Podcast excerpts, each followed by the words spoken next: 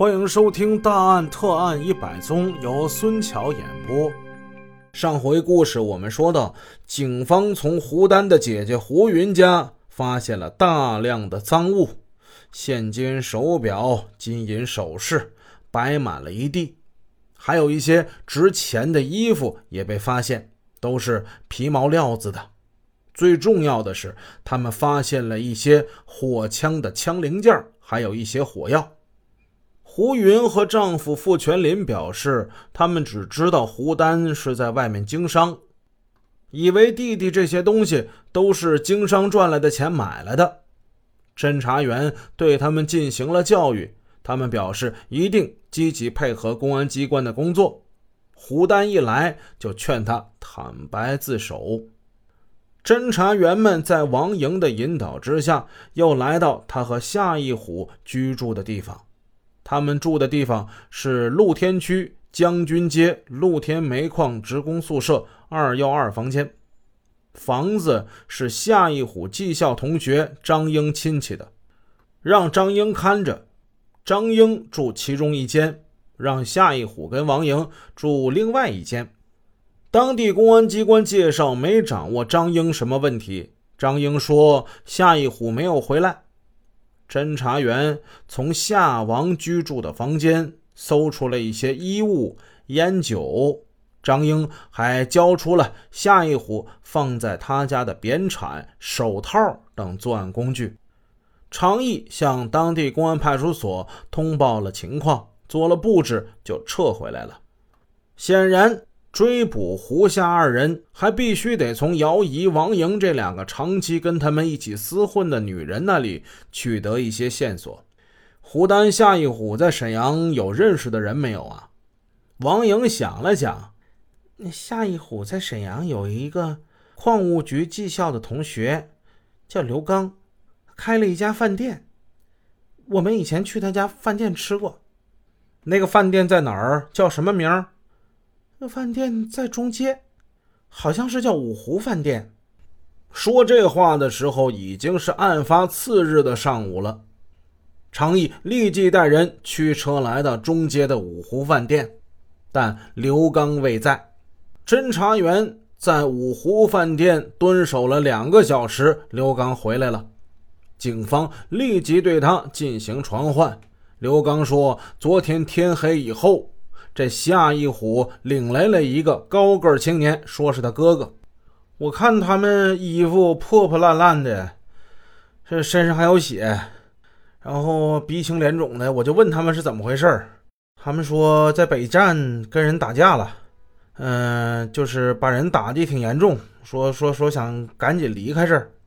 这个刘刚真是糊涂啊！他被老同学的关系给迷住了双眼，也不问清到底是什么情由，就热心的把这二人给领到了小金桥租车点歹徒二人租乘了一辆幺三二客货两用车，然后就走了。他们去哪儿了？没说呀，不知道啊。常毅让副大队长于杰带侦查员们去小金桥走访。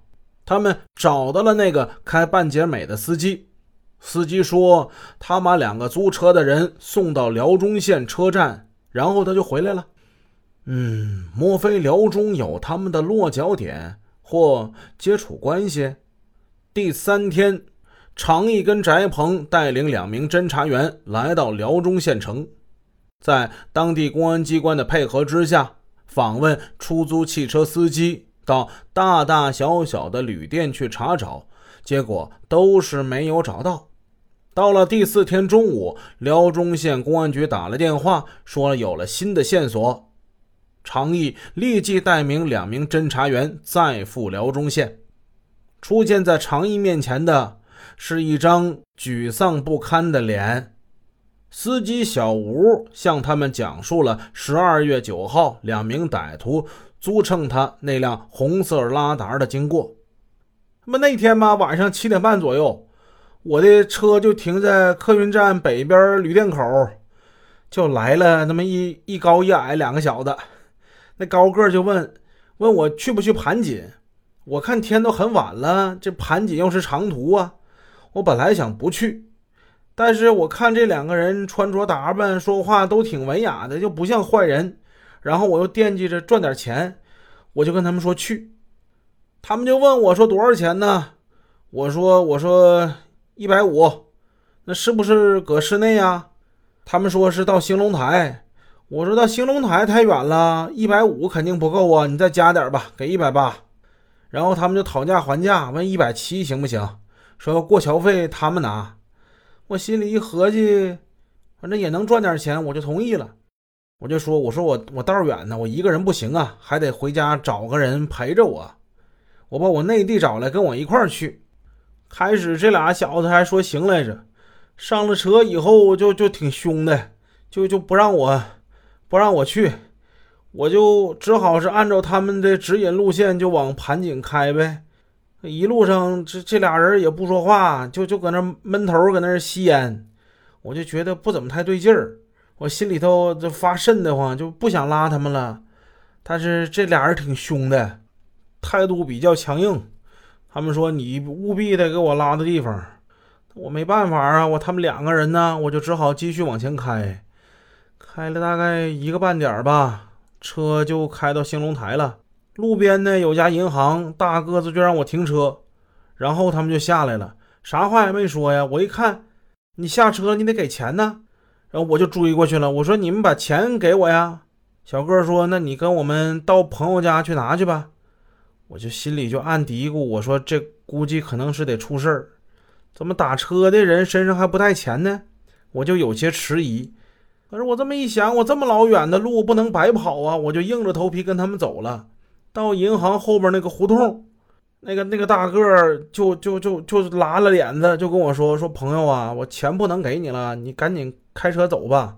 我挺生气的，我说我跑这么远，我容易吗？你俩不泡我呢吗？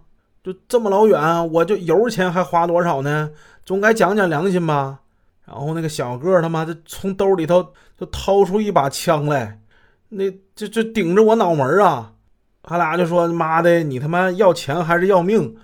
我当时我心里忽悠一下，我寻我完了，我就我就合计我我我我得死到那儿了呢。我我没成想我拉的是俩坏人呐，我就跟他们说大哥，我这钱我不要了，你你你放了我吧。结果还是那大个求的行，说别别别别去了吧，放了他吧。那小个把枪收起来，我估计他俩是不会开车，他要是俩会开车的话，我命啊跟这车都得交代。我吓得就直哆嗦呀，赶紧跑回来了。一边开车，那手一边抖啊！我 说是真倒霉，我这这辛辛苦苦没赚着钱，差点让他们给我吓出病来。本集已播讲完毕。如果您喜欢孙桥的作品，欢迎多多点赞评论，这样能帮助我们的专辑让更多朋友听到。感谢您的支持。